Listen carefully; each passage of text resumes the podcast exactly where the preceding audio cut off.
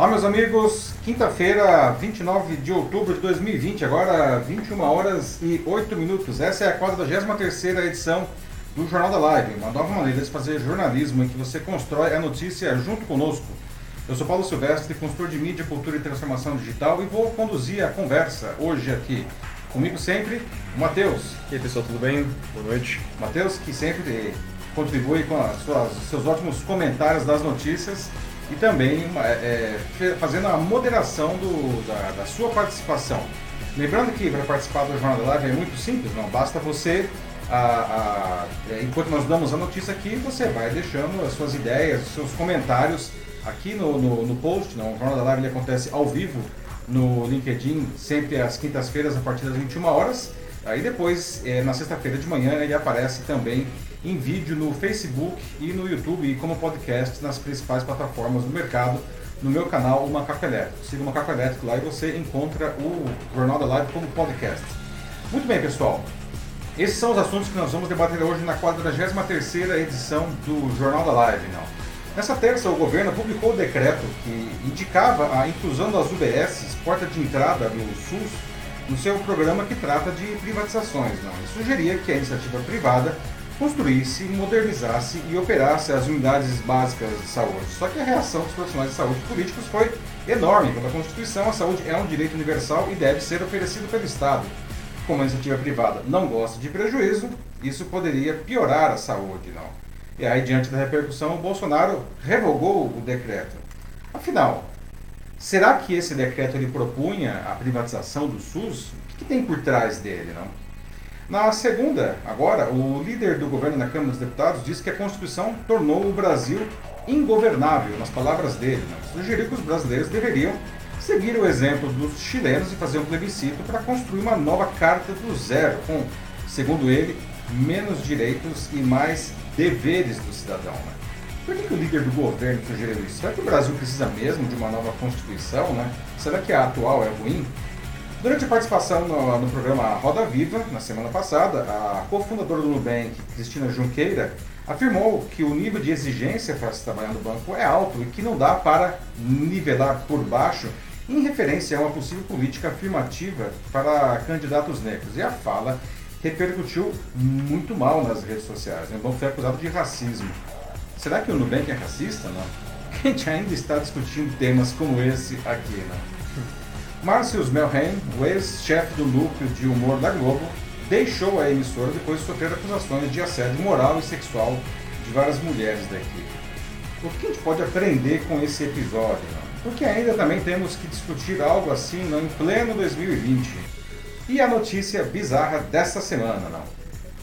Você compraria um sabonete com o cheiro do seu ex-namorado ou ex-namorada? Antes de continuar, tem pessoal falando que tem som com eco aqui. Som com eco? Parece que sim. Será que temos com problema de eco aqui? É o que alguns falaram aqui. Pessoal, a gente vai dar um jeitinho aqui rapidão.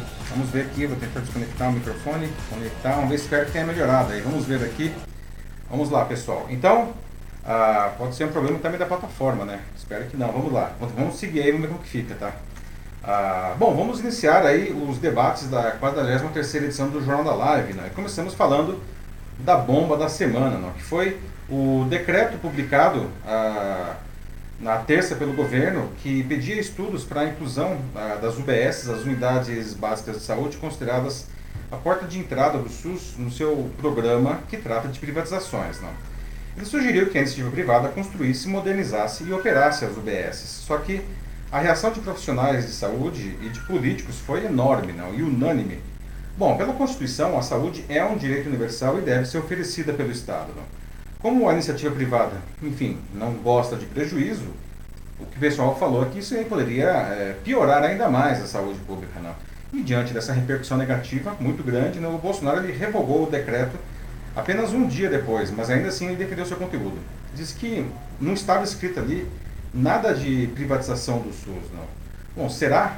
Bom, não estava não explicitamente, né, mas para bom entendedor meia palavra basta, né? Tinha bem mais do que isso lá. Então, pessoal, vamos lá. Afinal, o que havia por trás do infame decreto, não? Todos nós sabemos né, dos problemas da saúde pública brasileira, mas será que costurar parcerias com a iniciativa privada melhoraria a situação, será que isso abriria a porta para privatizações uh, do SUS? Né? Uh, e a ideia ventilada pelo governo de que as pessoas pagariam o atendimento médico particular com vouchers dados pelo governo, será que isso seria factível? Não? Seria melhor que o sistema atual em que a pessoa simplesmente vai lá e é atendida, né? Uh, ainda que talvez não da maneira ideal, né? Ah, por fim, o que a gente poderia fazer para verdadeiramente melhorar a saúde pública do Brasil, pessoal? Bom, vamos aos fatos. Né? Após a repercussão negativa, Bolsonaro decidiu revogar o decreto 10.530 que autorizava a realização de estudos para parcerias entre os setores privado e público para a construção e administração das unidades básicas de saúde. Né? A medida tinha sido pesadamente criticada por parlamentares, ex-ministros e profissionais de saúde. A leitura era que aquilo claramente abria caminho para uma suposta privatização do SUS, o Sistema Único da Saúde. Vale dizer que o Ministério da Saúde não teria sido sequer consultado sobre essa proposta, o que também foi desmentido depois. Em nota divulgada antes do recuo do governo, o Conselho Nacional de Secretários de Saúde criticou a proposta, dizendo que decisões relativas ao SUS, entre aspas, não podem ser tomadas unilateralmente e sim por meio de consenso entre os níveis federal, estadual e municipal a, a, a, afinal de contas, quem opera as UBS são majoritariamente os municípios. Não? Bom, o Bolsonaro e o ministro da Economia, Paulo Guedes, disseram depois que não tinha nada de privatização do SUS escrito no decreto. E explicitamente não existia mesmo. Tá? Segundo Guedes, houve uma, uma interpretação equivocada do, do decreto presidencial. A ideia com o decreto, segundo ele, era estudar a possibilidade de o setor privado assumir as obras, a compra de equipamentos e que depois operasse as unidades básicas de saúde. O governo pagaria ah, os atendimentos por meio de vouchers que seriam distribuídos à população. Mas, bom, vamos lá, convenhamos, vai. Não precisa ser um gênio para entender que havia, sim, pelo menos um cheiro de privatização ah, na, na, proposta, francamente, né? A iniciativa ah, privada visa o lucro e não tem nada de errado com isso. Tá? Toda empresa precisa e deve dar lucro. E para isso deve usar qualquer meio legítimo. Né? Para que a operação das UBS gerasse lucro, os tais vouchers do Guedes aí precisariam ser bem generosos, então. O que é pouco provável de acontecer, já que ele mesmo sofre desde o começo do ano para aumentar dinheiro para atender a demanda dos seus colegas ministros gastadores e do próprio presidente, não? que descobriu que distribuir dinheiro para a população aumenta a sua popularidade. Só que não tem dinheiro, né, gente?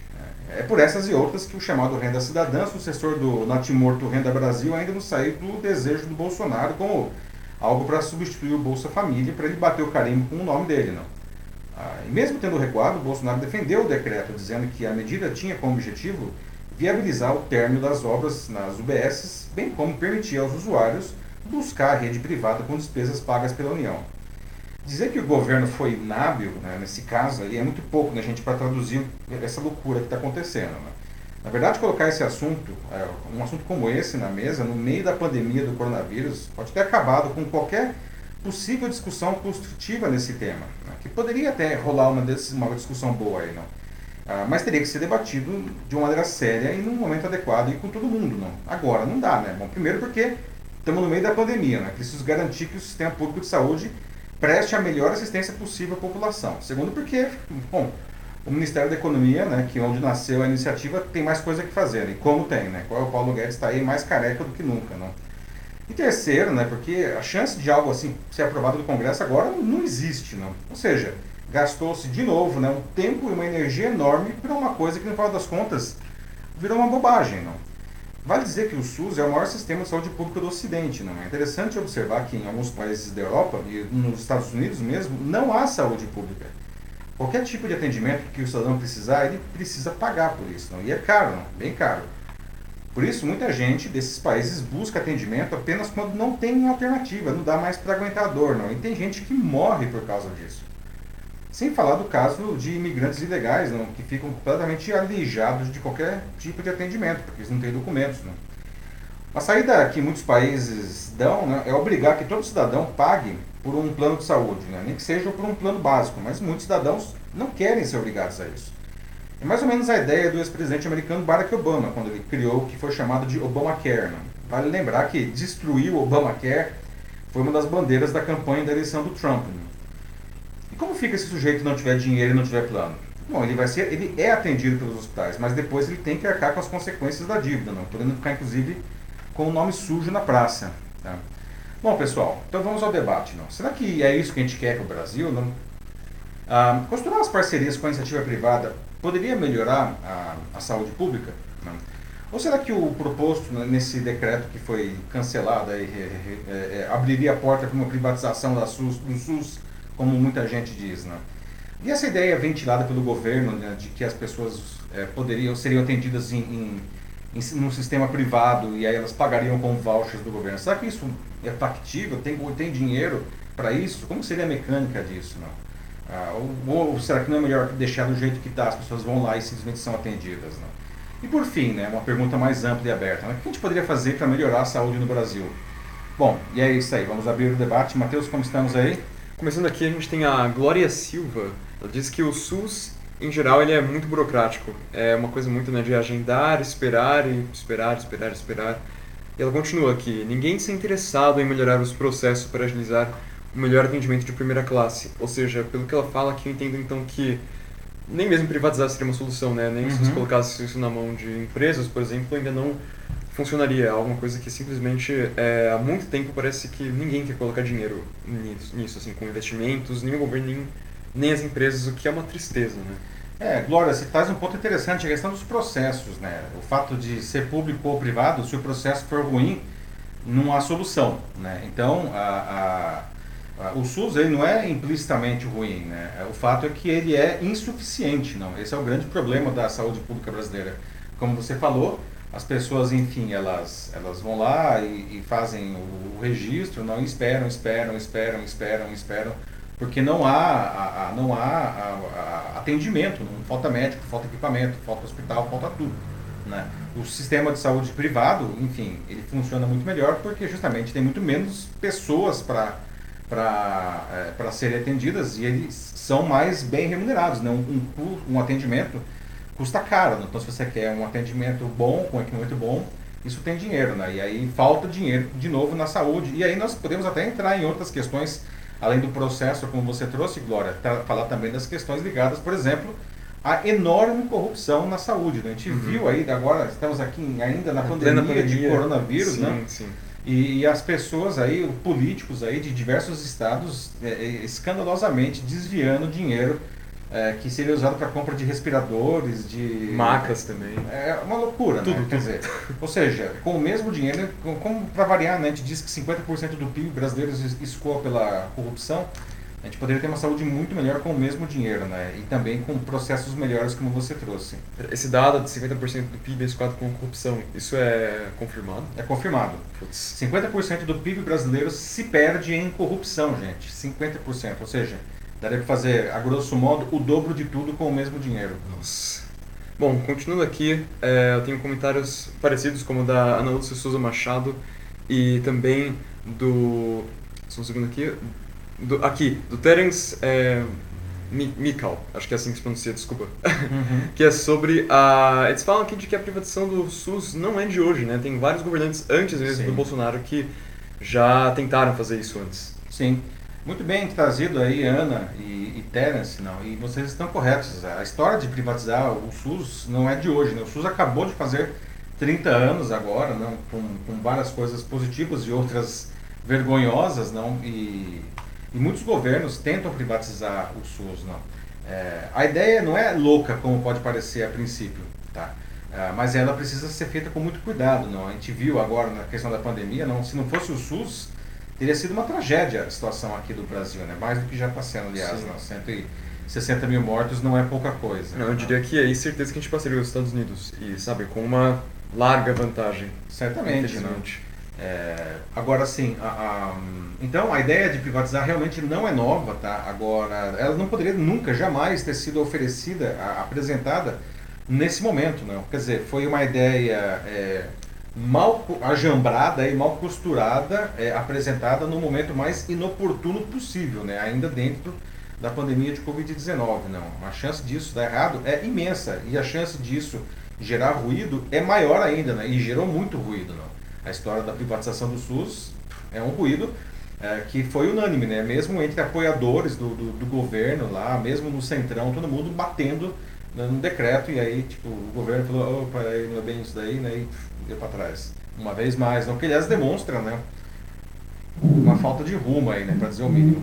Sim, não, aqui a gente tem algumas pessoas é, falando sobre é, um atendimento recente que eles passaram pelo, pelo SUS, né, como o Denis disse aqui nos comentários de que ele foi bem atendido hoje mesmo no SUS.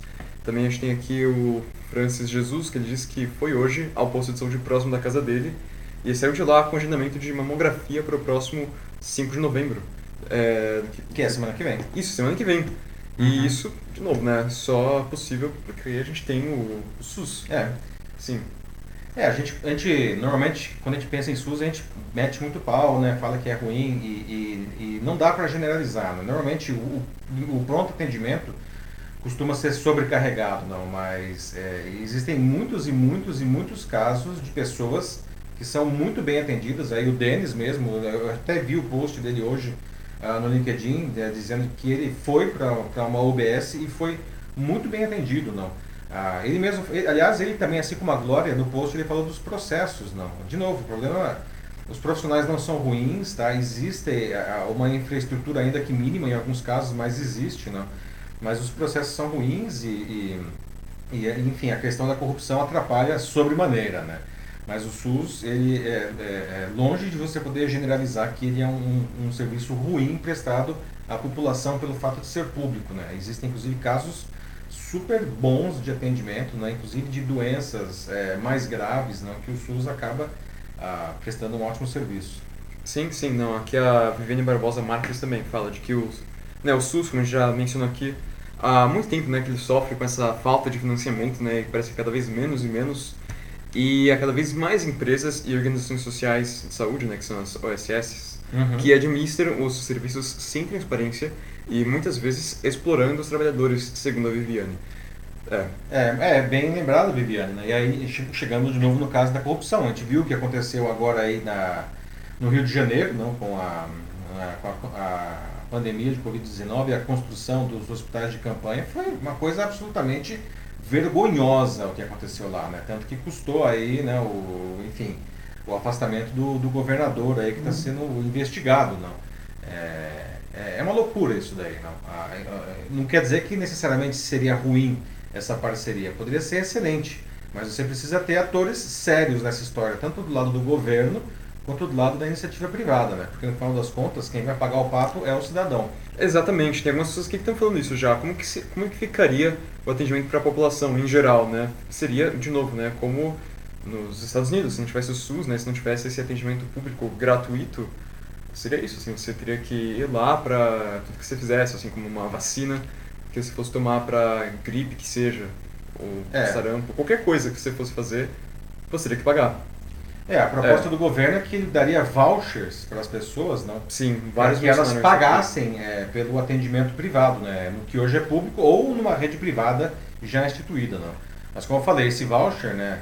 teria que ser muito generoso, né? Porque se eu falar, se eu for para um hospital, não vou nem falar de um hospital do, do, do padrão, digamos, Albert Einstein ou Sírio-Libanês, que são hospitais tops aqui, não, mas sei lá, num hospital privado, é, talvez de um, de um, um padrão é, um, um, pouco mais baixo, não. Ah, o custo do atendimento ainda é muito alto. Esse voucher, ele vai cobrir isso daí? Duvido, cara. Desculpa a sinceridade, tá?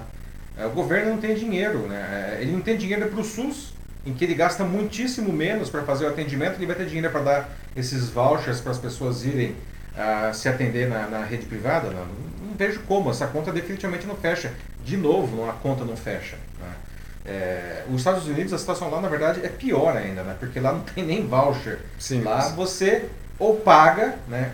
ou enfim, você vai ser atendido, né? você vai receber a, a cobrança, e aí, se você não tiver a grana, você vai, enfim. É uma mega dívida. Devendo, que fica uma mega dívida pelo resto uhum. da vida aí, né? E você fica, enfim, com o nome sujo no mercado. É por isso que muita gente que precisa de atendimento não é atendido. Sim, que é uma loucura, não? Sim. E aí a gente fala, nossa, Estados Unidos, não. Pois é. Sim, os hospitais maravilhosos, médicos, tudo de bom, mas tem que pagar. Uhum. Não, aqui a, a Patrícia Aquino também está falando aqui é, que, não, verdade, né? Não só a Covid é que é um grande problema agora, mas também por falta de transplantes que são realizados na maioria do, no SUS, entre muitos outros de alta complexidade, né? Apesar de todos os problemas, de novo, né? Não é, não é perfeito, muito longe de ser perfeito o SUS. Mas, como a Patrícia está falando aqui, né, e eu concordo com ela plenamente, é, para muita gente isso é tudo que eles podem ter. É. Então é, é necessário, o SUS precisa continuar assim. Muita gente mesmo, né, Patrícia? Aliás, se eu colocar em números, 75% da população brasileira depende totalmente do SUS. Eles não têm nenhum plano é, privado e eles não têm condições de arcar é, de maneira particular com uma consulta que seja. E mesmo pessoas que têm é, é planos de saúde, por exemplo, em alguns casos, mesmo essas pessoas é, usam o SUS para fazer a, a, a, alguns exames de alta complexidade ou para fazer tratamentos muito caros, para ter acesso a remédios que são remédios caríssimos. Né? Ou mesmo farmácia popular, não? É, é, que dá remédio de graça para, por exemplo, diabetes. Né? É, tudo isso está ligado ao SUS. E, e mesmo esses 25% da população que tem plano de saúde, é, mesmo parte dessas pessoas também é, usa esses recursos. Né? É, totalmente necessário aqui. O Joaquim também fala né, sobre a falta de planejamento geral, assim, vinda por parte dos, é, dos ministros, do governo como, como um todo. Né? Assim, realmente é algo que uh, ninguém esperava por isso, né? surgiu muito de repente assim, Sim. aqui agora. Mesmo que isso já tenha sido dito antes por outros governantes, assim, no governo Bolsonaro foi algo que veio assim praticamente do nada. Então, é, Joaquim também é, não sinto muita firmeza também nesse planejamento deles, assim, realmente uma coisa muito feita nas coxas, ao meu ver. É, Joaquim, você traz um ponto interessante e no final das contas a, a, a impressão que dá, a impressão que dá, né, é que o governo realmente precisa cortar despesas, né, para poder viabilizar os gastos aí de investimento e quem sabe dessa maneira conseguir viabilizar o renda cidadã, né, que é a menina dos olhos aí do, do, do Bolsonaro para ele aumentar a popularidade dele, né? E bom, o Paulo Guedes, né, Paulo Guedes está numa situação bem delicada nessa situação porque ele tem que tirar esse dinheiro de algum lugar, né? E de onde que ele está tirando? A gente já, já viu na semana passada, está tirando na educação, né? está tirando agora, está querendo tirar da saúde, não? E, é. é. Mais uma antes de ir para a próxima, eu acho. Ok, eu vou mandar mais agora, uma. 9h30. 9h30, isso. Então, o Denis coloca aqui né, que o incrível que fala que o problema é da corrupção, mas somos nós que elegemos essas pessoas. A falta de disciplinas como filosofia e ética ajudou a formar um tsunami voraz que engole a todos nós. É, bom, o Denis aí, né, o buraco já está indo para o caminho do o buraco é mais embaixo, muito mais embaixo, né, Denis? Uhum. De fato, né, é, é, como diz, né, todo, todo povo tem o governo que merece, não. É, quem está aí é porque foi eleito. Nós elegemos essas pessoas, não. Ah, então, bom, aliás, né, temos eleições aí no, no, no, no, mês que vem, eleições municipais, não, com mais uma chance da população escolher melhor aí os seus candidatos, né? porque no final das contas são essas pessoas que vão nos governar ou desgovernar aí, né? Sim. É, bom, vamos para o próximo assunto, pessoal. Agora aqui, 9h31 em São Paulo, nosso próximo debate, vamos falar de Constituição, Constituição brasileira, não? Na segunda, o líder do governo na Câmara dos Deputados disse que a Constituição tornou o Brasil ingovernável, nas palavras dele. Né? Ele sugeriu que os brasileiros é, deveriam seguir o exemplo dos chilenos e criar uma nova carta do zero, não? com menos direitos e mais deveres do cidadão. Palavras dele de novo. Tá? Bom, por que, que o líder do governo sugeriu isso? Não? Será que o Brasil precisa mesmo de uma nova Constituição? Será que a atual carta é ruim? Né? Será que criar uma nova Constituição nesse momento né, de alta polarização política e ideológica, será que isso não resultaria em uma, uma Constituição muito pior que, que a atual? O líder do governo na Câmara, o Ricardo Barros, do PP do Paraná, defendeu ah, na segunda a realização de um plebiscito para que os cidadãos brasileiros decidam sobre a elaboração de uma nova Constituição. Segundo ele, a Carta Magna transformou o Brasil em um, abre aspas, país ingovernável para Barros, a Constituição precisa ser refeita e escrever muitas vezes nela as palavras deveres, porque a atual só teria direitos do cidadão. Palavras dele. Barros foi nomeado como líder do governo na Câmara em agosto agora, no lugar do Major Vitor Hugo, do PSL de Goiás. Segundo Barros, o governo não dá conta de, entre aspas, entregar todos os direitos que a Constituição prevê. Diz também que o poder fiscalizador teria ficado muito maior que os demais e por isso seria necessário também, entre aspas, equilibrar os poderes do país. Vale dizer que Barros é alvo de investigações do Ministério Público Federal, não? e ele é um conhecido crítico da Operação Lava Jato. Não? Ah, ele acrescentou que, apesar de ser um desejo dos brasileiros, o combate à corrupção não pode ser feito, entre aspas, cometendo crimes. Daí é, é, é, é que ele é, bate na Lava Jato. Né? O deputado disse também ser a favor do parlamentarismo, um regime que, segundo ele, permitiria ajustar rapidamente as coisas. Bom, a declaração foi rechaçada pelo presidente da Câmara, Rodrigo Maia, não? causou surpresa até em auxiliares do, do Bolsonaro, que negaram que Barros estivesse é, falando pelo governo. Ah, na tentativa de justificar a declaração, Barros citou como exemplo o Chile, que foi às urnas no domingo e definiu, né, 78% né, votaram por uma nova Assembleia Constituinte, né, que deverá ser eleita para a criação de uma nova Constituição no país. Bom, horas depois dessas declarações, né, o Rodrigo Maia rebateu a declaração do, do Barros, né, lembrando que a situação dos dois países, né, Brasil e Chile, é, é, muito diferente, não. E que a última, a, a, Constituição vigente no Chile hoje, ela foi aprovada durante a ditadura do Pinochet. Tudo bem que ela teve várias reformas depois, mas ainda é uma, uma Constituição da ditadura, não. Já a Constituição brasileira atual é um marco final do processo de redemocratização do país, não. Foi promulgada aí em, em 1988, não. Bom, vamos colocar as coisas na perspectiva correta aí, gente. Ah, não, é, não é certo responsabilizar a Constituição por todas as escolhas ruins que foram feitas por, pelos governos. Né? Por exemplo, a Constituição não determinou a elevação das renúncias tributárias né, para 4% do produto interno bruto. Né? As várias ineficiências dos programas de governo, a corrupção, a contratação de um montão de servidores, remuneração acima do teto, penduricário. Né? Nada disso está na Constituição. Né? As incontáveis parcelamentos de débitos tributários que beneficiam sempre os mesmos devedores, né? essas obras faraônicas que não trazem nenhum retorno social, 200 bilhões de subsídios do BNDES, não. Nada disso daí é, é a Constituição que determina. Né? Então mudar a Constituição né, não, não, não adiantaria nada. Né? Não precisa de uma nova Constituição para dar conta da rede de proteção prevista na Constituição. É preciso que o governo tenha coragem para enfrentar né, o ajuste e as medidas necessárias. Né?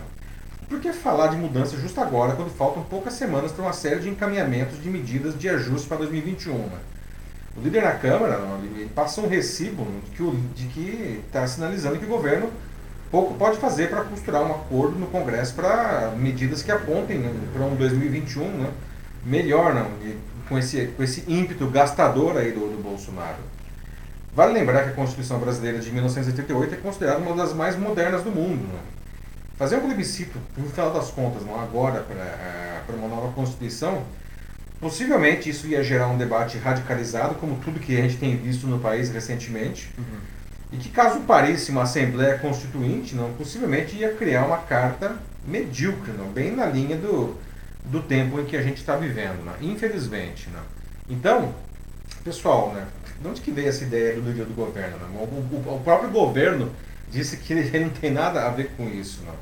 Será que o Brasil precisa mesmo de uma nova Constituição? Não? Será que a Constituição atual é ruim? Não? Será que uma nova seria melhor nesse momento?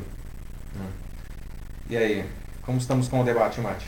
Mas aqui já com a Maria Ângela de Camargo falando isso aqui, que é um absurdo, né? Imagina que ponto a gente chegou agora. Parece que é mais fácil você mudar a Constituição do que pensar em como a gente pode sanar esse governo, né? Assim, Pois é, Maria Ângela, né? É engraçado, você traz um ponto interessante, não? Mudar, parece que mudar a Constituição fosse, ah, vamos fazer aí mais um, um decreto aí, vamos mudar. Não é, né? Não é, não é mesmo, né? Um país sério não fica mudando de Constituição né, de tempos em tempos. Aliás, né, se você pegar aí a Carta dos Estados Unidos, não, ela praticamente é a mesma, não, desde a da, da independência, né? Tudo bem, tem as, as emendas e tal, mas é isso, cara a, querer mudar circunstancialmente a Constituição aí para atender alguns caprichos de um ou outro grupo ou para atender uma necessidade do governo, não. Isso é de uma irresponsabilidade atroz, não, porque quem estava vivo em 88 deve se lembrar o baita trabalho também que foi né, a Assembleia Constituinte. Não é um negócio que você faz, ah, juntar uns coleguinhas aqui e em uma semana a gente vai parir uma Constituição. Né? Não é mesmo. É, não, tem pessoas também aqui no chat que estão muito preocupadas mesmo, assim, né? A Ana Lúcia Souza Machado coloca aqui, nossa, uma nova, ela já começa com essa pergunta, né? A gente nem consegue colocar em prática metade do que se propõe já na de 88. Já tiraram tantas coisas do povo, eles vão tirar mais? Pois é, né, Ana? É, é Essa novo, fala mesmo, pois é. Né? É, o, é, isso que o, que, o, que o líder do governo falou é muito preocupante, né? Ele acha uhum. que a Constituição atual que é, que é chamada justamente Constituição Cidadã, né? pelo Ulisses Guimarães, né? É, é, é, muito mole. É, é muito mole, ele acha, né? Que tem muito direito aí para as pessoas nessa Constituição e tem poucos deveres, não. É, de novo, isso daí é uma visão completamente míope da realidade, não. Sim, não, ó, continuando aqui, eu tenho um comentário aqui do Joaquim Dizer Neto que ele já mandou aqui pela, acho que segunda ou terceira vez, eu não me esqueci, Joaquim, eu vi lá no comecinho que você tinha mandado isso aqui, vou ler agora, mas vamos lá. É ok, então ele diz é, que a gente tem que diminuir o número de deputados federais e, os, e também os, e senadores também, porque uhum. eles custam muito caro para os brasileiros. Então ele acha que assim, esse é, um, é algo que a gente pode fazer, tipo, um, agora mesmo, né? Então falou, vamos definir um rumo para o Brasil, é, incentivando o corte de parlamentares que é uma é uma conversa que já vem tipo desde, desde sempre, passado. Né? Nós temos aí, sempre, não, né? são só mas, de deputados, sim. são mais de 500 deputados. Não. Mas nesse governo agora essa conversa voltou com força também. Uhum. Uhum. É, a máquina ela é extremamente inchada né, é, nos três poderes e nas três esferas, não? legislativo, executivo, judiciário, federal, estadual, municipal. Né? Ah, bom, isso daí faz parte inclusive da reforma administrativa que né, tá aí o Paulo Guedes, né, vamos, vai, não vai, né, reforma precisa sair, não. É, esse é um desejo antigo da, da, da, população brasileira e agora que quando parece que vai, não vai, né? A gente precisa urgentemente da reforma administrativa e ela precisa ser feita com seriedade, né? Não pode ser feita de uma maneira inconsequente, porque senão, no final das contas, a gente não, não vai, é, não vai ter os benefícios esperados dela, não. Sim, Sim, não, e ele, sem contar que assim, os salários deles, né, de todos os políticos são é. exorbitantes. Mesmo. Não só os salários, mas todos os benefícios, enfim, o gabinete, né? Um, um deputado, um senador custa muito dinheiro. Eu não estou dizendo que eles não sejam necessários, muito pelo contrário. Né, mas é, a gente poder começar a enxugar realmente a máquina aí, né? Não, sem falar em todos esses benefícios, né, e o salário também tem isso que o Denis traz aqui, que são, é, que ele fala da nossa Constituição atual aqui também no comentário dele, que óbvio, não é perfeita, e um dos exemplos que ele coloca aqui é de que tem muitas leis para proteção dos políticos também. Ah, bom. Sim, é. mas ao mesmo tempo o Denis concorda de que fazer uma nova travaria tudo também, então tipo, não, não vale a pena, né? Então, até se questiona aqui, cadê a reforma fiscal? Assim, deve estar lá é. bem guardada na última gaveta da última sala.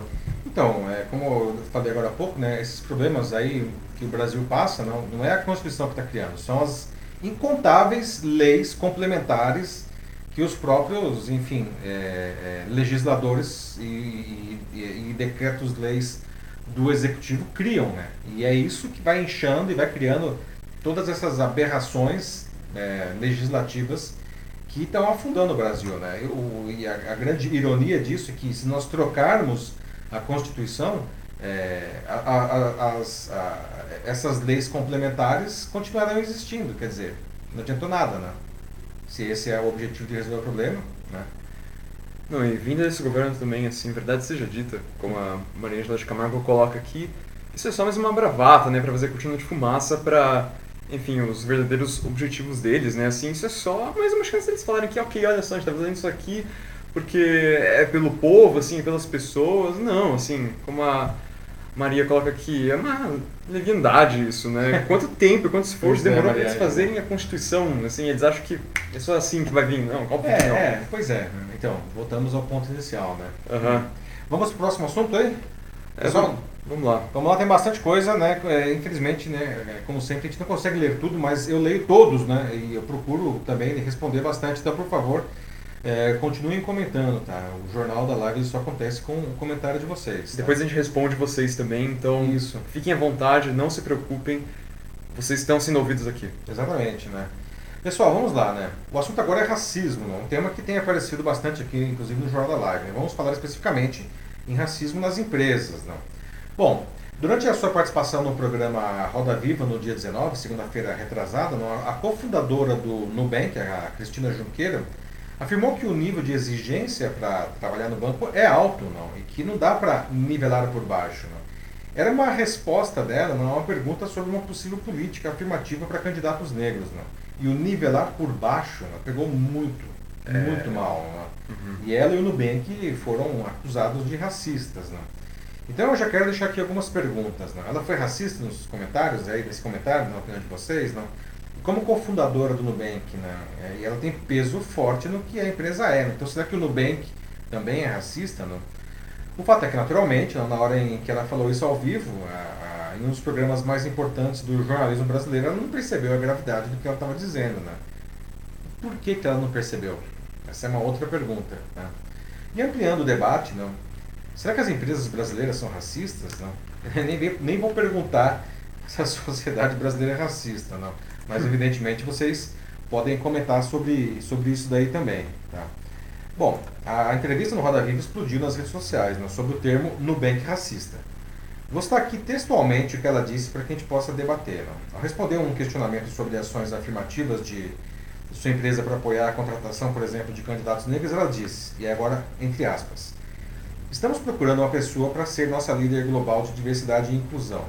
Já faz algum tempo que a gente está buscando várias posições. Inclusive, tem uma posição de vice-presidente de marketing para trabalhar comigo que já estou há bastante tempo procurando e é difícil. Eu acho que recrutar no Nubank sempre foi difícil. O maior desafio do Nubank é gente. Não dá para nivelar por baixo. Fecha aspas. Bom, talvez é, é, ela não tenha percebido na hora, né, mas ela disse que não pode nivelar por baixo quando lhe foi perguntado se o Nubank fazia alguma ação para apoiar a contratação de candidatos negros. Né? De fato, já tem poucos negros no, no, ah, em posições de liderança no Nubank, aliás, em todos os bancos brasileiros, aliás, na maioria das empresas brasileiras. Né? E aí, putz, o negócio explodiu nas redes sociais. Né? Tanto que a Junqueira teve que se explicar e decidiu fazer isso no LinkedIn, dizendo o seguinte, e é agora de novo entre aspas, tá? Teve um trechinho do que eu falei lá que infelizmente não repercutiu tão bem. Eu queria dizer que falar de diversidade racial não é fácil. Não é fácil para ninguém, para a gente no Nubank. A gente está aqui para aprender, para ouvir.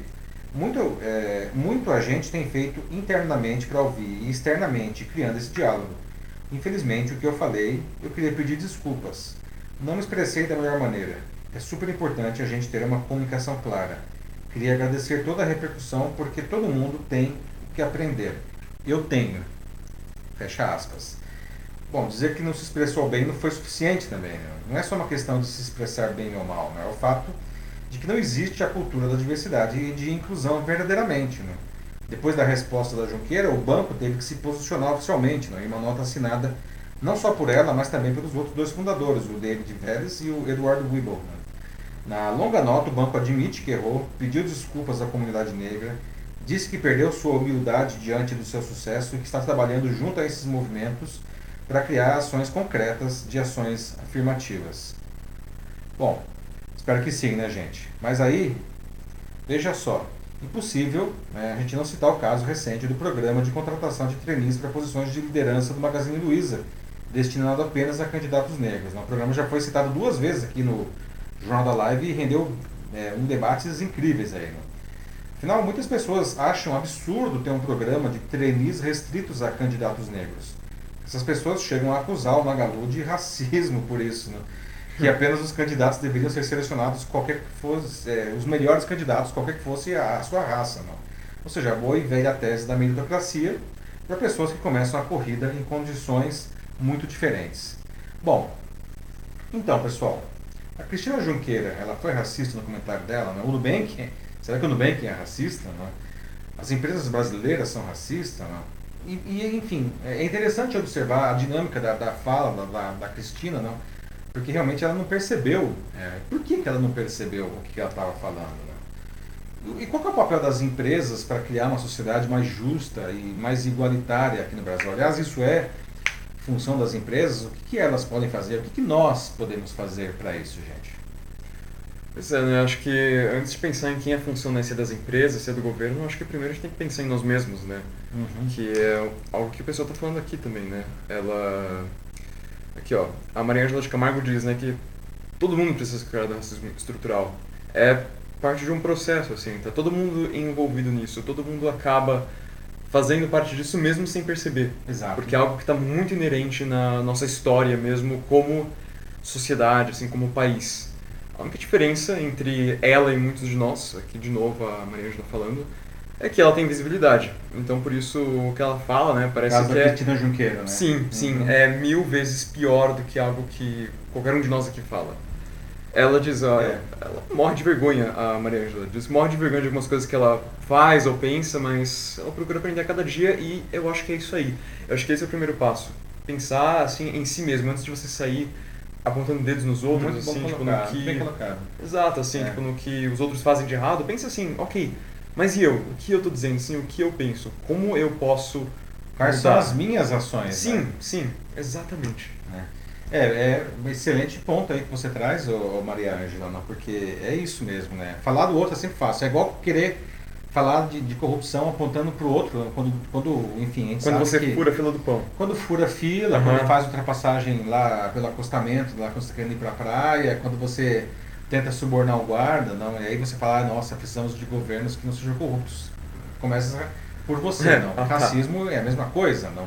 É, mas como você falou muito bem, né, quando a, a Cristina Jonqueira ela fala um negócio desse, desse daí, não, é, ela demonstra não, a, a- um- uma característica da nossa sociedade, infelizmente, só que ela tem uma visibilidade gigantesca. Não.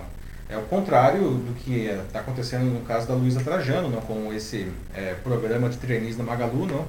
A Luísa também fala e, nossa, ela tem uma visibilidade imensa. Não. E veja só como criou-se um debate, nesse caso, positivo. Não. É, é, temos que, que olhar e, pra, e aprender realmente. Sim, ao mesmo tempo, né, que foi extremamente infeliz a colocação dela, a Maria Ângela continuou aqui. É, é importante que esse tipo de evento aconteça, né, assim, essas, é, como posso falar, esses tropeços, acontecimentos, né, esses acontecimentos né? que algumas pessoas dizem, porque é, faz as pessoas pararem para pensar, né, eu pelo menos acho que ah, eu gosto de pensar que a maioria para para pensar, mas é necessário, assim, faz parte do processo mais uma vez. É, assim, certamente esse negócio gerou uma baita discussão essa semana, né? assim como gerou também a, a do trainee da, da- do Magalu, né? E, e é claro que a gente aprende alguma coisa nisso daí, né? A questão é saber se as pessoas estão dispostas a mudar, não? Esse é, o- esse é o grande aprendizado. A gente sempre tem alguma coisa para aprender, mas assim, para que a gente faça isso, a gente precisa estar preparado para fazer os movimentos necessários depois que a gente supostamente aprendeu isso daí, né? Não dá para ficar, ah, nossa, aprendi, né? A teoria tá ótima aqui dentro, guardadinha, né? E daí? O que, que você faz com isso daí, né? Hum, sim, sim, exato. O Denis coloca aqui, né, de que é incrível que em pleno século XXI, na era da sabedoria, como ele coloca aqui, a gente ainda vivencia essas disputas tão mesquinhas, né, focadas em raça, é, sendo que, nossa senhora, quantos exemplos a gente tem na nossa história, acho que desde quase Desde desde, sempre. tempos. aham. Desde sempre. É, nossa, não, até falar nesse tom é- dá até assim um tom meio desesperançoso, né, mas... Ah, mas a gente É, não pode perder a a esperança. gente não pode, gente. tem que É, pensar que tá é. muito melhor do que era antes já, assim. Ah, sim, Por certamente. pior que seja. aham. Pelo menos a gente está conversando aqui, tá? Esse Sim, sim. debate não acontecia há 20 anos atrás. Quer dizer, há 100 anos atrás, não. Quer dizer, na época que a escravidão ainda era le- eh, legítima no Brasil. Então, pelo menos nós estamos tendo esse debate aí, né, com relação ao racismo e tantos outros temas. O próximo assunto que a gente vai entrar agora também é um tema super eh, quente nesse sentido, não, de, de, de, de, privilégios, entre aspas, não, de algumas camadas ou de algumas pessoas. Não. A gente precisa é, discutir e agir. Como eu falei, temos que discutir, mas a gente tem que agir também. Promover a mudança, certo? Aham. Ó, aqui um comentário que é do Roberto. Ele diz que, ele torna, na opinião dele, assim, ele tornaria movimentos ativistas como o racismo é, e, na, e o feminismo ilegais, pois busca seus objetivos abusando da coerção. Bom, eu entendo o racismo como algo ilegal, sim, mas o feminismo, acho que, Roberto, talvez você Talvez seja uma questão. É, feminicídio, talvez, uma coisa assim. O feminismo ele não é necessariamente, ele não é uma coisa ruim, né? O feminismo ele não prega a superioridade de mulheres sobre homens, não. Ele prega justamente a igualdade dos dois, né? Então não é uma coisa problemática. Exato. Ah, aqui eu depois tem um comentário do Joaquim Neto, mais uma vez, e diz que assim, não acredite em todos os conselhos que você receber. Muitas vezes as pessoas com conselhos de sobra acabam generalizando todas as experiências. Também não perca muito tempo analisando demais todas as decisões, apenas faça aquilo que você quer fazer e veja se vai funcionar ou não. Então, basicamente assim, é, que eu entendo, siga seu instinto, assim, siga né, aquilo que você, que você acredita mesmo, assim, faça aquilo assim que você como você gostaria de ser tratado, né? Assim, você trate as pessoas da mesma forma. É difícil, Pensa né? assim, É difícil. É, empatia. É, demonstrar empatia é muito difícil. Vamos para o próximo assunto que tem, de certa forma, um pouco a ver com isso, 953. Vamos lá, a gente falou de racismo, não vamos falar agora de outro, outro tema, uh, primo irmão aí de uma coisa condenável, que é o assédio. Não? Assédio não só moral, quanto assédio sexual, não? junto com o racismo não? e outros comportamentos aí, é, reprováveis. Não? É, ele é, ainda é muito forte na, na, nossa sociedade. Ela pode acontecer em qualquer hora e com, em qualquer lugar. não e nessa semana ganhou força o caso envolvendo o Marcus Melhem, né, que é o ex-chefe do núcleo de humor da, da Globo, que deixou a emissora depois de sofrer acusações de assédio moral e sexual de várias mulheres na equipe. Né? Por que, que a gente discute isso ainda, né, gente? Olha só, em 2020, né, estamos é um tema que não sai da, da pauta. Né? Será que a gente não deveria ter aprendido já isso daí? Não? Por que, que o assédio né, moral e sexual continua existindo? Né? Por que, que tantas vítimas não denunciam seus agressores? Não? O que, que, você faria se você fosse vítima, não só de assédio sexual, mas enfim, de assédio moral também, não? E no caso daí, desse caso do, do Márcios, não, a, a, Globo, não, a gente vai conversar agora sobre isso, não, será que ela não foi talvez amigável demais aí com, com relação a isso daí? No dia 14 de agosto, a TV Globo comunicou a demissão do Márcios Melhem do seu quadro de funcionários. Quem desse a notícia pelos canais da emissora poderia imaginar que se tratava de uma saída amigável e consensual após 17 anos de sucessos, como dizia a nota divulgada à imprensa. Melren estava licenciado do cargo de coordenador do departamento de humor da emissora havia quatro meses. Ele deixava então a emissora com agradecimentos por sua importante contribuição, entre aspas, uma importante contribuição para a renovação do humor nas diversas plataformas da empresa. Nas redes sociais, o humorista disse que teria mais tempo para sua vida pessoal, para desenvolver ideias com calma e livremente. Só que infelizmente a coisa não foi bem assim. Né? Esse desfecho recheado de elogios nasceu de denúncias de assédio moral e sexual feitas em dezembro. Não? Na época, seis mulheres denunciaram meu rei, incluindo a Dani Calabresa, que está aí. Não? Ah, segundo as vítimas, o comportamento recorrente dele era trancar as mulheres em cômodos e tentar agarrá-las. Ele é acusado ainda de enviar de forma insistente mensagens de teor sexual para as atrizes, ah, que ele decidia se iam ser escaladas ou não para trabalhar, e ele prejudicava a carreira, segundo elas, não, de, quem ele, de quem o rejeitasse. O Melren diz que ele é inocente disso daí e que ele vai provar tudo, tá? Ah, bom, só que foi só no último fim de semana que detalhes desse caso vieram à tona graças à entrevista da advogada Mayra Cota, a colunista Mônica Bergamo da Folha de São Paulo. A defensora que fala em nome das seis vítimas do assédio sexual foi categórica em dizer que o Melren, segundo ela, atuou de forma muito violenta com várias atrizes e também assediou moralmente outros funcionários. E ela veio a público após o encerramento do processo dentro da emissora. Né? O processo não garantiu às vítimas, que têm o apoio de cerca de 30 funcionários da emissora, o reconhecimento nem a gravidade do que passaram. A ideia, segundo a advogada, é impedir que o fato simplesmente seja varrido para baixo do tapete. Né? E aí, com isso daí, a sujeira ela respingou na Globo. Né? É interessante observar que a emissora vinha tomando atitudes firmes, mesmo com algumas das suas estrelas diante de comportamentos inadequados. Né? Foi o que aconteceu com o jornalista William Vac, que foi sumariamente demitido em 2017 quando ele era âncora do Jornal da Globo. Não? E a causa foi um comentário racista do Vac ah, e um vídeo que vazou. Houve ainda o caso famoso do José Maier, um dos maiores galãs das novelas globais, acusado de assédio pela figurinista Sutonani no fim de 2017. E desde que o escândalo explodiu, ele foi para a geladeira não, e não realizou mais nenhuma produção na emissora, até que o seu contrato chegasse ao fim, o que aconteceu em janeiro de 2019, e o contrato não foi renovado. Bom, pessoal, né? por que a Globo não tomou então, uma postura semelhante com o, o Márcio Melren? Aliás, por que o assédio né? moral e sexual continua existindo? Não? E, e de novo, não? É, as vítimas, por que, que tantas vítimas elas acabam não, não denunciando seus agressores? Não? O que, que você faria numa situação como essa? Bom, vamos começar aqui. O Joaquim, ele fala de que o assédio é nojento, pois tudo leva é, para o estuprador, que é um crime e deveria ser muito punido. É, não tenha dó é, de denunciar o praticante do assédio, pois também é crime. Não é uma questão muito de dó, na maioria dos casos, mas é principalmente em relação a medo, né? É, e ainda mais. É medo, né? Assim, quando você tem uma, algo dentro de trabalho, né? Assim, que tem toda a, não só assédio sexual, mas também um assédio moral, né? moral assim, que, se, que abusa da hierarquia também. Então é, é isso que torna tão complicado. É, o assédio moral e o assédio sexual sempre pressupõem aí que existe uma relação de poder entre o agressor Sim. e a vítima, né? O agressor ele tem poder sobre a vítima e por isso ele, enfim, é, é, realiza essas ações, não?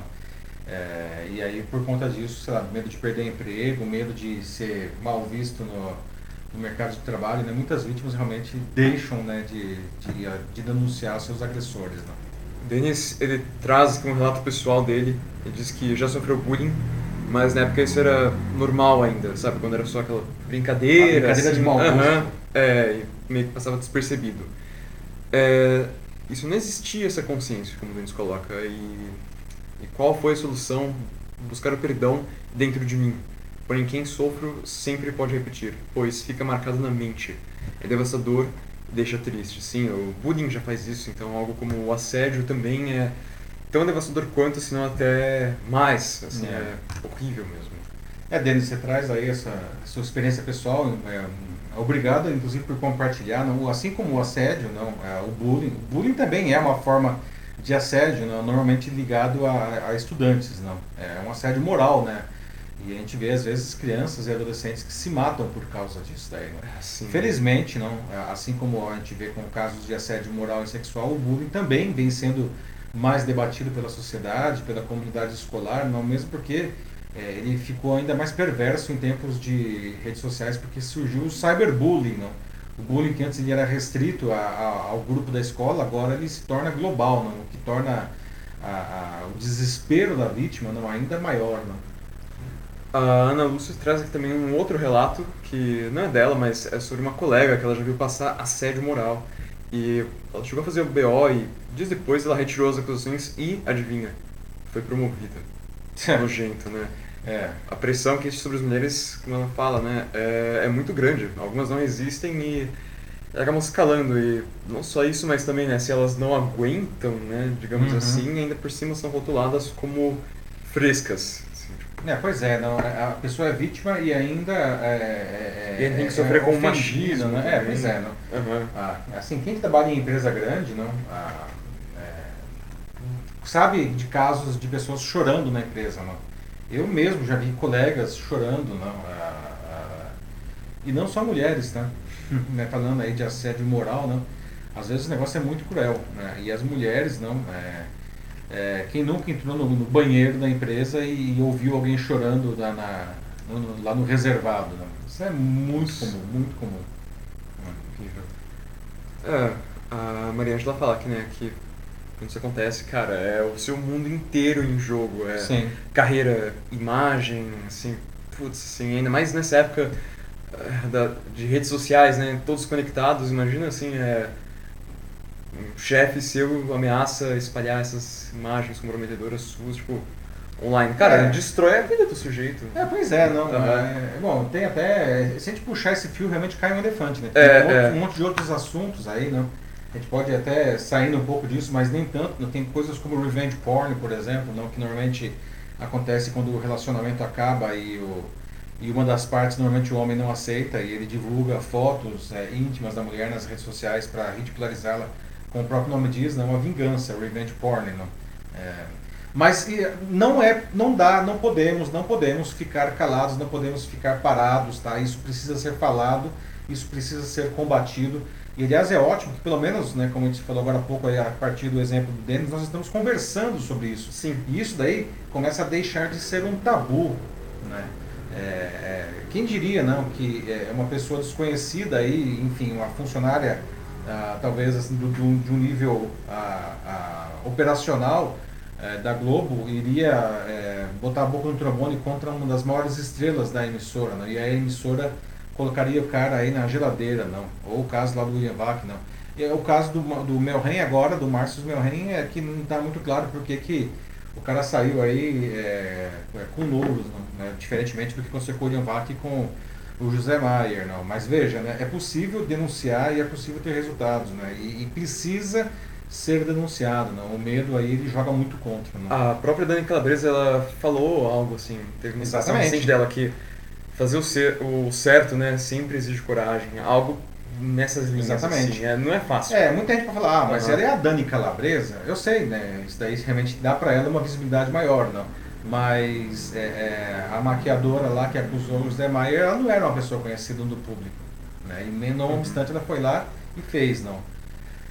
Vamos para o nosso último assunto, 10 e 3. Chegamos à nossa notícia bizarra aí dessa semana. Né? que a gente viu umas coisas meio bizarras até agora, né? É, mas vamos quebrar o é. gelo agora com uma coisa um pouco uma mais. Notícia bizarra, divertida, então, só para é. dar uma, uma variada aí. Não. Aí então, ó, já faço uma pergunta aqui para vocês. Não. Você compraria um sabonete com o cheiro do, do seu ex-namorado, da sua ex-namorada, se tivesse disponível, né? Mais que isso, você tomaria banho com, com ele? Nossa, essa notícia logo depois de falar de assédio sexual é. e moral bizarro mesmo. Nossa, não sei se foi a melhor combinação, mas ok, vamos lá. Vamos lá, né? Porque acredite se quiser, esse sabonete existe, tá? São criações da artista e aromista norueguesa Cicel Tolas, que é essa da foto, não? Ah, ela é formada em Química, Linguística e Artes Visuais e é dona do Research Lab, um laboratório de pesquisa em Berlim, na Alemanha, né, especializado em criar e recriar aromas. Não? Tanto que ela viaja o mundo coletando amostras de mais, das mais variadas, né? ela já tem mais de 7 mil armazenadas. Segundo ela, ela sempre coleta coisas reais, não? e para isso ela sempre viaja com luvas, sacos plásticos, outros dispositivos capazes de coletar e armazenar os cheiros, não? como uma espécie de lata que, ela, que, ela, que permite que ela preserve as fontes dos odores sem deixar que o oxigênio entre no recipiente para que ele seja preservado ao longo do tempo. Vale dizer que os cheiros nem sempre são agradáveis, não? Como ela explica, se a realidade é horrível, então o cheiro é horrível. Não? E, e ela, literalmente, então, segundo ela mesma, diz, cheira a realidade. Ela, como que funciona? Ela quebra, digamos assim, as moléculas de todo esse material que ela coleta não? E, e as recria com compostos químicos para fabricação de produtos ou de experiências. Não? Um dos seus trabalhos mais marcantes, aliás, não? ela recriou o cheiro do que seria a Primeira Guerra Mundial para uma exposição em Dresden, na Alemanha. Segundo ela, foi o odor mais repugnante que ela já criou em toda a sua vida. Não? O interessante é que, nesse caso, ela não tinha nenhuma amostra, claro, na Primeira Guerra. Não tinha nenhum sobrevivente do conflito para conversar. Então ela teve que, que, se basear em livros de história e, e, relatos de militares que tiveram experiência em guerra. Então ela, ela sintetizou, nesse caso, um cheiro. Não? E o cheiro era uma forma de fazer as pessoas lá da exposição entenderem o verdadeiro horror da guerra. E parece que surtiu efeito. Né? O odor ele era tão repugnante que algumas pessoas chegavam a vomitar antes de abrir a porta. Bacana, hein? Bacana. Que bom, Não, Mas o trabalho é bem interessante, né? Vamos lá. Agora sim, mas existem outras coisas pitorescas no trabalho da, da artista. Tá? Veja só, por exemplo, ela também coleta odores corporais de pessoas famosas ou de anônimos. Né? Com isso, ela criou, por exemplo, um queijo, um queijo tá, de comer mesmo, a partir de bactérias coletadas da chuteira do ex-jogador de futebol David Beckham. Como ela conseguiu isso? Ué, ela, ela pediu lá e, e, ela fez o queijo. Não, a iniciativa, é, pois é, a iniciativa fazia parte de um projeto, era sério, gente, olha só, de um projeto realizado em parceria com a Escola de Medicina da Universidade de Harvard dos Estados Unidos, para enfatizar a importância das bactérias presentes na nossa flora. Né? A ideia, segundo Tolas, era ilustrar que bactéria não é só algo nocivo, e o queijo, no caso, é uma analogia ao corpo humano. Né? Ela também é, guarda amostras dos cheiros de todos os seus ex-namorados. Né? E ela conta que já fez sabonetes com algumas delas. Né? Segundo ela, é, essa seria uma maneira bastante vívida né? de lembrar de alguém. Talvez vívida demais, não sei, não. Então, vamos lá, gente. Vocês comprariam um sabonete com o cheiro do ex? Né? Ou da ex, enfim, né? Quem sabe você até tomaria o banho com o sabonete do ex aí, né? E o queijo com chulé do Beckham, né? Você comeria esse queijo aí, não? Tem uns queijos que já cheiram chulé mesmo, cara. Chulé do Beckham, né? Então por que não? eu, já, eu já não me dou bem com queijos em geral, ah. mas você me fala de um desses que pega da, da, da, as bactérias do pé dele que estão na chuteira do. É. Ai, meu Deus, nossa. É, não, mas é sintetizado aí o cheiro, é só o cheiro, não é a bactéria do lado do cheiro, mas enfim. Né? Sintetizado, é real, não, não importa. Quão, quão importante o cheiro é na vida de vocês, gente? E aí, vamos lá, vamos tomar banho aí com, com o sabonete do ex aí? Como que é? O que o pessoal tá falando aí? Eu, eu só me pergunto por que aqui, mas vamos lá. É. Começando já com a Ana Lúcia Souza Machado, que sempre participa aqui das Ana, nossas Ana que é de Minas bizarras. e quem é de Minas é, sabe é. de queijo, certo? Ela disse que não. Não, não, não, ela passa aqui, com vários emojis rindo, ela disse que passa. Acho Mas que nem, nem, nem o queijo, Ana, nem o queijo. oh, é, não, parece que nem pro ex e nem pro, pros queijos, nada, nada, nada mesmo. o Andrei Caldas disse que isso daria um bom episódio de Black Mirror. Gente, olha só, Verdade, Andrei, né? Black Mirror, né? Black Mirror, naquelas de contas É, o Black Mirror ele sempre fala que o problema não é a tecnologia, é o que as pessoas fazem com ela, né? Ah, Nossa. Olha, vamos ver o que mais. A Maria Angela de Camargo, em meio a né, toda essa lindeza aqui nos comentários, ela recomenda um livro, O Perfume, de Patrick Susskind. Espero ter pronunciado isso corretamente. Tá aí, ó, gente. Talvez, quem sabe, foi uma das inspirações pra nossa querida artista aí, né? Hashtag fica a dica aí da Maria Ângela. Boa, obrigado Maria Ângela. O perfume do Patrick, que eu não lembro o sobrenome agora. Isso, é Patrick Susskind, acho que é assim. Isso. Dois S no meio. Ah, nossa, olha só, então a Ana Lúcia fala, voltou a falar do queijo aqui, diz que ó, queijo com chulé, nem, nem o mineiro aceita isso. é demais mesmo. E, ó, Mas é o chulé do Beckham. Olha, e aí, continuando aqui, a gente tem mais ó, alguém aqui falando de cheiros bons, né? Alguma coisa pra variar aqui. Muito obrigado, Joaquim. Ah, diz, ó, ó che é, faria ó, cheiros do que? De arruda ou aroma de dama da noite. Muito melhor Ó, pra se tomar em banho, sim. Dama Nossa, da por Noite é favor. ruda legal. Dama da. Noite é muito legal. Ok, boa, né? Eu, eu sou mais favorável, né? Só que eu tenho aqui um sabonete de carvão, né? E é, é esquisito, né? Que Muito esquisito. supostamente é pra você dar uma, sei lá, uma descarregada da energia aí, não? E você toma e fica um cheiro de carvão depois é esquisito. Imagina tomar com cheiro do Exa e cheiro de queijo, cheiro do chulé do Becker, não. Não, tá aí um término mal resolvido, né? Assim, você não consegue se desapegar de tanta pessoa que você precisa tomar o banho. Boa, Mate. não. Isso, isso, isso realmente é uma relação meio doentia, né? Você termina com o cara e fica tomando banho com o cheiro do sujeito, né? Aí não, eu, eu não sei se você é cara- cancelado por isso, mas assim, é, além de nojento, eu acho deprimente, sinceramente. Assim, eu passo. É, gente, não, quando terminar, vamos terminar, né? Não dá pra ficar tomando banho depois, eu não sei qual é o tipo de. Ah, bom, fetiches estão aí pra tudo, né? Quem sou eu pra julgar nesse caso? Se for esse o objetivo, vamos que vamos, né? É, É encerrar isso, aqui. Bom, depois desse, realmente dessa conversa muito cheirosa, não, a gente pode encerrar aqui a 43 terceira edição do Jornal da Live, não? A- Quero agradecer novamente a participação de todos, aí novamente uma, ah, um debate muito bom aí, não? Ah, Desde o primeiro até o, o- derradeiro e cheiroso assunto. né? Olha, elevadores temáticos aí, Maria Ângela, boa, É, maravilha. Entraria nesse elevador. Pois é.